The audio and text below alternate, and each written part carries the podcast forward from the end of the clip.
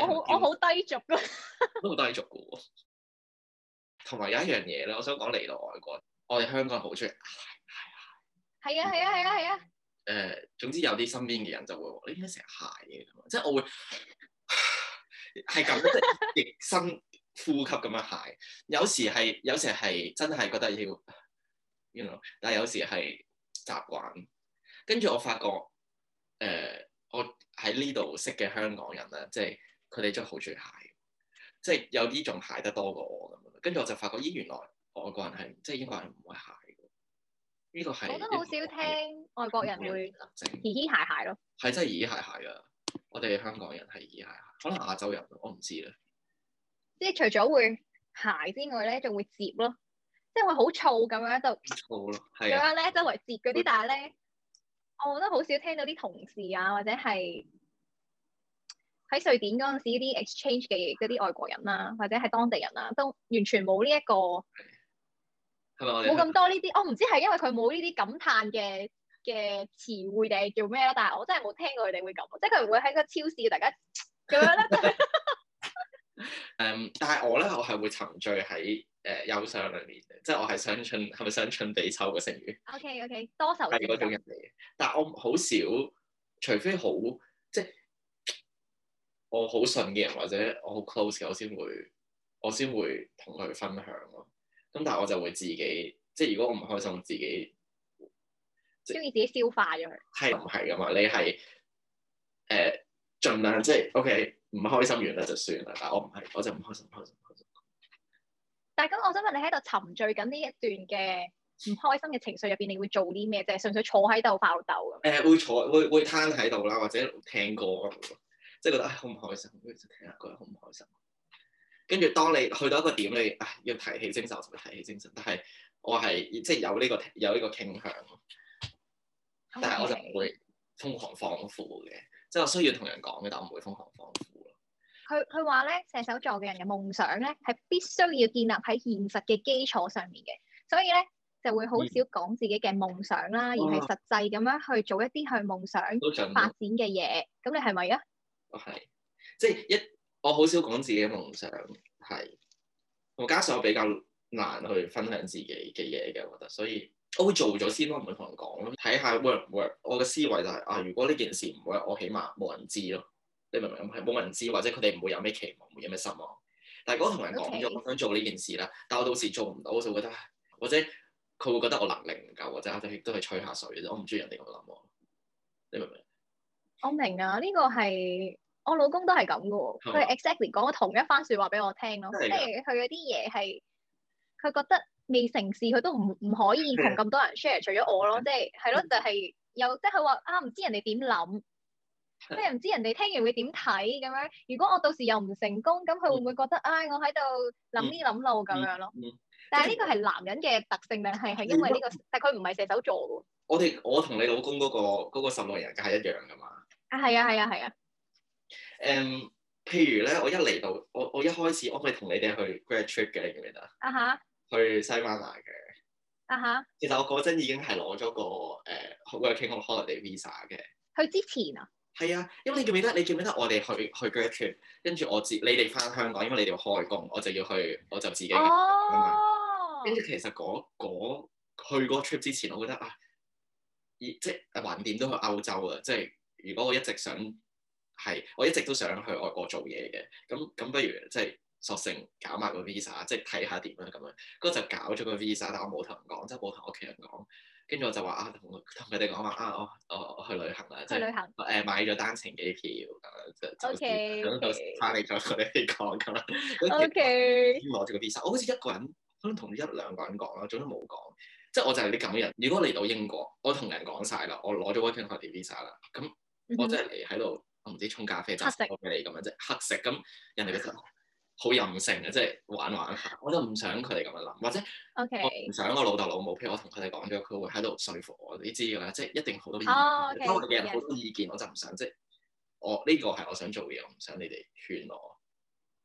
即係會擔心人哋點睇同埋人哋嘅，即係好多 feedback 嗰啲。係啦係啦，唔係我中意 feedback 嘅，但係我覺得喺呢件事，我覺得我唔想，即係我唔想理解，我唔要聽，即係我想做。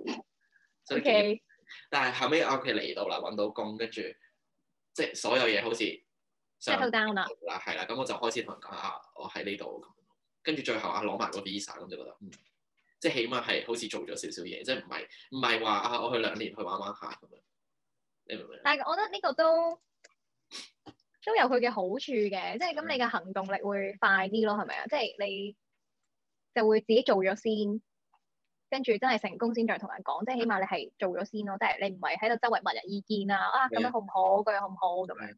身邊一定有呢啲人嘅，佢哋成日你覺得佢講講下咯，講講下即係成日識個講，即係啊好想做呢樣，好想做呢樣，最後乜都唔做，即係我唔中意，我唔係好中意呢啲人，咁我就嘗試避開啊，即係我唔同你講咗，我就做咗先，即係如果 OK 我先同你講。 O K，可能我係太在意人哋點樣諗，拒絕低俗。佢話咩鬼拒絕低俗啊？唔係拒絕低俗。佢話幾乎所有所有嘅啊，成佢又冧埋我喎，係啊，都係驕傲嘅。誒、其程度絕不亞於獅子座。你係咪我你係好咪我好低俗㗎，都好低俗嘅喎？ 我都好低俗喎。即嗯係我想我想睇下佢點樣解釋呢個即係何謂低俗咧？好睇下先，我係低俗。佢唔中意任何俗氣粗魯嘅事或者人。I don't care。No，呢個絕對唔啱。吓，唔任何唔係喎。咁如果嗱，如果喺一班 M K 仔喺度講晒粗口嗰啲， 咁 are you 我都 OK 講 with 得 that？好㗎，但係我睇嗰你哋啲呃嗰啲咧，我嗰啲我唔得，嗰啲我唔得。但係譬如講 cheap 嘅笑話，其實我都 OK 嘅。講啲好呃誒唔係你係其實好接受唔到誒，譬如鹹濕笑話，我覺得你唔係好接受到，係嘛？我唔知咧，我唔知喎。我我對你嘅固有印象係咁樣，定係你已經睇下係邊個啦。即係嗯我覺得係我我需要啲人咧係佢知道咩場合講咩説話嘅人咯嗯。即係你要係 appropriate 咁樣講嘢。即係你會知道，可能人哋啱啱可能有人過身嘅話，你唔會喺人哋面前係咁講話，唉、死咪死咯嗰啲咧。即係即係如果你係平時嘅場合講笑嗰啲場合，你講呢句就冇問題嘅。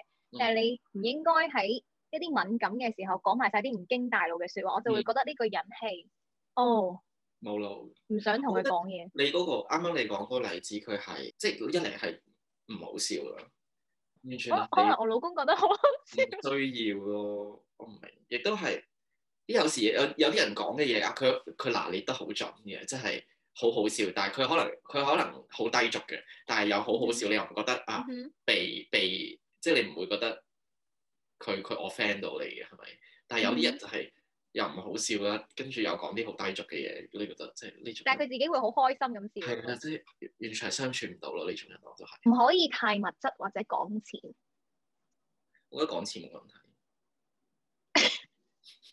好實際嘅喎呢樣嘢，即係我覺得我唔係話好執着錢，但係誒、我唔會話好斤斤計較嘅。